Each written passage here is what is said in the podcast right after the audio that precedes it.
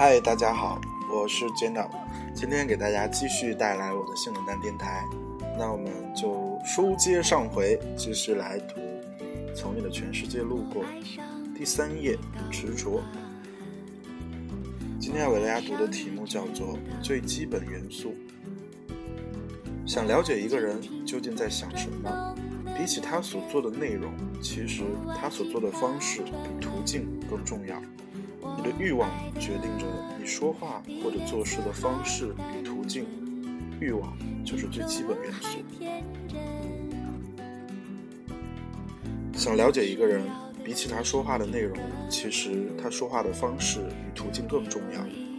我们常常会听出一段对话的弦外之音，比如别人请你吃饭，坐下来之后翻翻菜单说：“这家也没什么好吃的。”你就赶紧把菜单拿过来说，随便吃吃，然后点一些便宜的。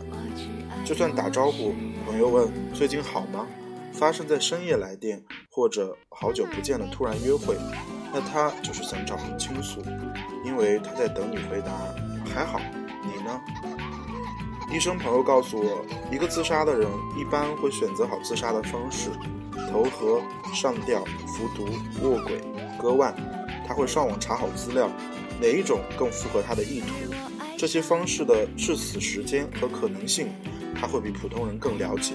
真正自杀的人，他们恐惧的只有一点，就是死了要怎么办。所以买安眠药的目的大多不是死亡，而是恐吓、威胁，甚至是表白。因为安眠药吃不死人，发现的早，喝矿泉水然后呕吐；发现的晚，送进医院去洗胃。买的是除草剂。那求死的心坚硬的可怕，除草剂无法抢救，只能慢慢失去身体机能，几天到十几天后死亡，没有治疗的可能性。想了解一个人究竟在想什么，比起他所做的内容，其实他所做的方式与途径更重要。这就是了解一个人的基本元素。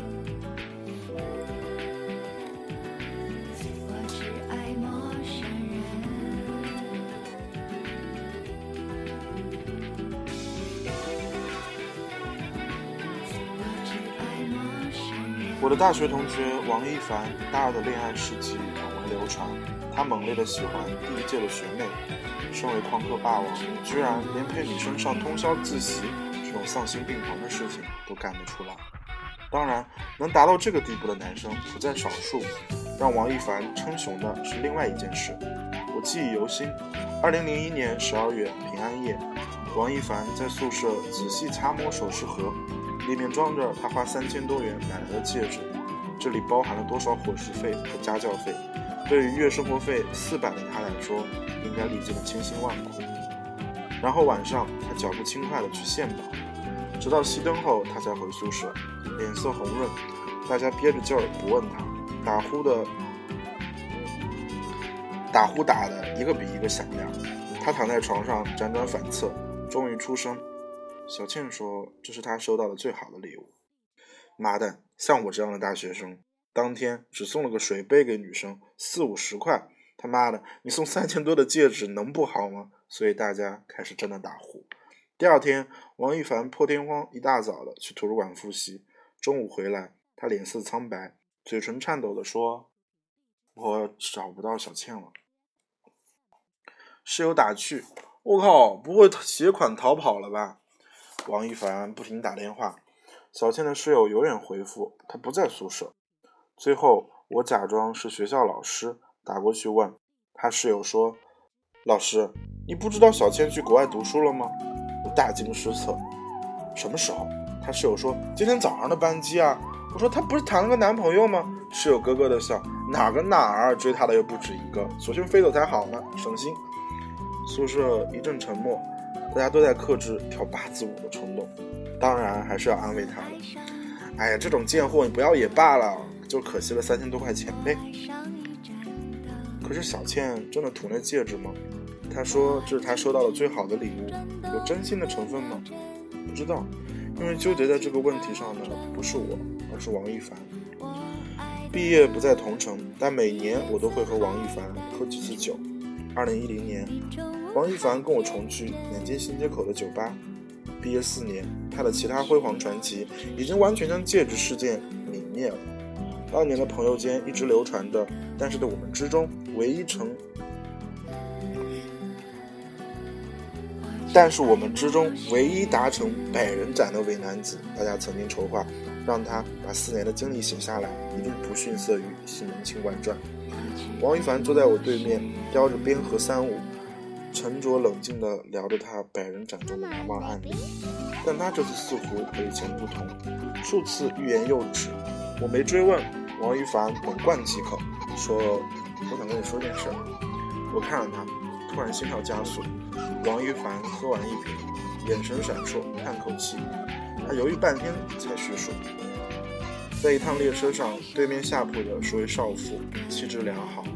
眼神顾盼生姿，当然，王一凡没有告诉我勾搭的具体过程，因为据说这是江湖秘籍，传子不传友。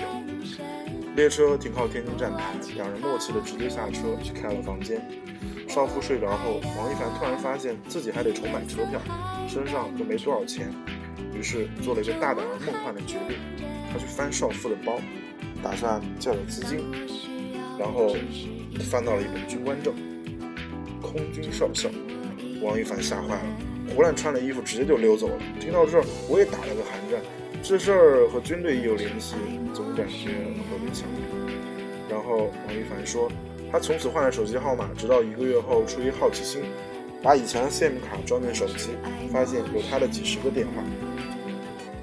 我一哆嗦说：“赶紧忘记，彻底别用以前的号码。”王一凡王一凡沉默了一会儿，说：“嗯。”但我身体好像有些问题，我紧张的问：“别啊？难道？”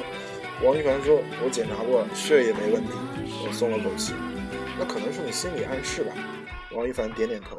算了，哎，你不要跟其他人讲。我同意，但是看着他略带苍白的脸，忍不住也讲了个故事。我曾经在电视台工作，带了实习生。实习生每天开车，但进台要有出入证。实习生照道理办出入证非常麻烦，可是不到一周，他的车窗口就改了一张。要么他是台领导的亲戚，要么他跟综合部混得很好。这两个原因，无论是哪一种，都让我极不舒服。实习生大概看出了我的不自在，悄悄告诉我说：“张老师，知道吗？在一切需要出入证的单位附近。”离他最近的打印复印店就能发给你出入证。我没听明白，问什么意思？他说：“哈哈，这个出入证是我在我家附近的打印店打印的，二十一张，塑封加二十。”说完这个故事，王一凡眼睛闪过奇怪的表情。他说：“你的意思，军官证是伪造的？”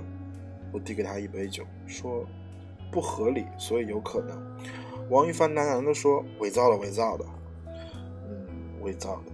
一个人说话或者做事，为什么下意识地选择一种方式与途径呢？因为欲望。有人抽烟，有人酗酒，有人吸毒，有人疯狂购物，这统一被称为瘾。瘾的形成永远来自感官刺激。一些轻度感官刺激来自简单机械化动作。你嗑瓜子没办法停下来，不是瓜子香，否则为什么你不直接买瓜子仁？”所以人们常说自己嗑的香，这个香味来自反复的机械化动作，这是浅层的，因为你要摆脱的话，大脑下命令即可。但更多的瘾代表了大脑已经被控制，转而成为瘾的载体。瘾是化学反应，因为你身体无论哪个部位受刺激，都会将感受输入大脑，大脑受到化学反应后分泌的物质，然后依赖。如果我们要彻底了解一个人，那就必须了解他的瘾是什么。美食是瘾，如果贪吃，那你的瘾只处于填充阶段，它填充你的成就感，因为你在事业上、爱情上是失落的。接着是馋嘴，那你的瘾开始处于染色体阶段，它在定型你的性格。最后，愿为一顿食物做出牺牲，跋山涉水，那你的瘾就处于最后阶段，腐蚀，因为它成为你的准则，它彻底腐蚀了大脑。瘾是欲望，无论是填充、染色还是腐蚀，都将呈现为欲望。打游戏、买高跟鞋、刷微博、熬夜、抑郁、旅行、说风凉话、八卦，都是瘾。那么，你的欲望是什么呢？当达到腐蚀后产生的后果，你无法想象。你的欲望决定了你说话或者做事的方式与途径，欲望就是最基本的元素。称之为元素，你要明白，一个人背后的真正意图，并不是艺术、哲学、心理学、社会学可以抵达的。要完成最基本目标，最终手段是数学和化学。化学让你产生欲望，数学得出你采用某种方式的概率。所以我说出入证的故事，并不是要解释军官证的来源。我的本意是想婉转的提醒王一凡，伪造身份就是能力，伪造女人杀手，伪造百人斩，伪造堕落浪子的身份。二零一零年四月二十四日，王一凡死了，住院两个月，治疗无效，他的尸体触目惊心，一米六七的身高，瘦到四十公斤以下，毛发牙齿全部脱落。肚脐深深腐烂，一直能看见内脏。医院和警方无法查出死因。小倩参加了他的婚礼，我在角落看见他咬着嘴唇，一声不吭，但泪水布满脸庞，眼神充满绝望和痛苦。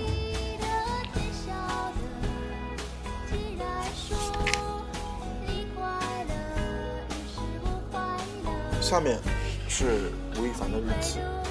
二零零一年十二月二十四日，我去送戒指给小倩，她明天就要飞走了。自己虽然不能跟她在一起，我忍不住想，如果在她身边有一样东西是属于我的，那从此以后，哪怕无法相见，她也会永远记得我。其实我问过自己，如果她彻底忘了我，这样她是不是会更幸福？对，我知道她并不爱我，那我就不应该在她生命中留下一点点困惑。记得我。还是忘记我，大家都出去过节了，我独自一人捧着戒指，眼泪突然掉下来。小倩说：“王一凡，我不能收这么贵的礼物。”我说：“将来会有人对你更好，送你更贵重的礼物。我只是想，至少到现在这个时刻为止，这是你收到的最好的礼物。我能在你生命的某一阶段做到最好，是我活下去的理由。”小倩沉默了一会儿，说：“王一凡，这是我收到的最好的礼物。”我泪如雨下，小倩也哭了，说：“王一凡，我不会忘记你的，就算我并不爱你，但我会永远记得你。”两年后，二零零三年七月八日，暴雨，我和张嘉佳在食堂喝酒，我忘不掉小倩。张嘉佳说：“何必单恋一枝花？那么多女人，换一个爱，一切会好的。”他拉着我去了市区的一条巷子，请我去桑拿。在完事后，我看了那个穿衣服的女人，胃里一阵抽搐，差点当场呕吐出来。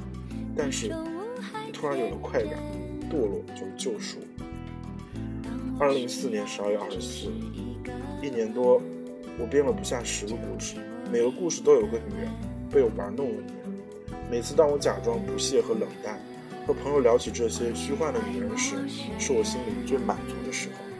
我又满足又恐慌，因为我觉得不需要自己编造，脑海里开始自动呈现各种情节，各种欺骗女人、玩弄女人的情节。我的工作只不过是复述一遍而已。二零零四年十二月二十五日，我翻开小倩的博客，我惊喜地发现，昨天她发的博客只有一句话。如果这个世界上有个是有个好人，是因为我才变成坏人，我该怎么办？我想，他一定是通过朋友或者同学知道了我的情况。原来让他关心的方法很简单，就是让他发现我在堕落。二零零九年一月八日，我编了一百八十九个月，小倩写过的博客有十一次跟我有关，例是百分之六。虽然他已经结婚生子，但我能察觉到。他有巨大的痛苦埋藏在内心深处，我在摧毁自己。我进了七次医院，医生查不出原因。二零零九年十一月一日，小倩离婚了，孩子没有判给她，她很痛苦。我鼓足勇气用网名在她博客上留言，她开始依赖我。二零一零年二月五日，我越来越克制不住去找小倩的念头。我甚至想把这念头告诉朋友，最后咽了回去，讲了梦里的女军官故事。二零一零年二月七日，我决定去找小倩，可是我连起床的力气都没有，打字也很艰难。我是不是快死了？我是不是送不了她礼物？在我活，在我合上王一凡的日记本的时候，慌冲涌心脏。当你达到腐蚀的阶段，呈现出的欲望如同地狱的火焰，吞噬我的身体和灵魂。你呢？你有什么瘾？到了填充染色，还是腐充，还是腐蚀的阶段？你在发胖吗？你在愤怒吗？你在淘宝吗？你在发呆吗？你在诅咒吗？你觉得如今的生活模式是理所当然的吗？会不会在梦里发现已经离原本的自己很远？一切像小小的树苗，种植在你心里，你施肥，你浇灌，你下意识地保护它。只要被药片摧毁，只要被药片催化，一棵参天大树就枝叶繁茂，缠绕住你的大脑。你的方式与途径被欲望控制到了什么程度？我不知道你，但是我知道自己。每年，我将酒杯递给王一凡的时候。看着他飘忽的眼神和毫无异样的酒水，心里都有个声音在想：我得不到的女人都将痛苦终死，和我抢女人的男人都得死。好了，这就是今天我带给大家的晚安故事。那从今往后呢，新闻电台会继续更新，但是日期可能不会做到每天一更。嗯。会每周更几次吧，也希望大家可以对我的朗读节目提出一些意见。那拜拜，祝大家晚安。一首王菲的《过眼烟云》送给大家，希望你能做个好梦。突然间，我找到一句可以形容自己的遭遇，能够不去伤害彼此。却又足够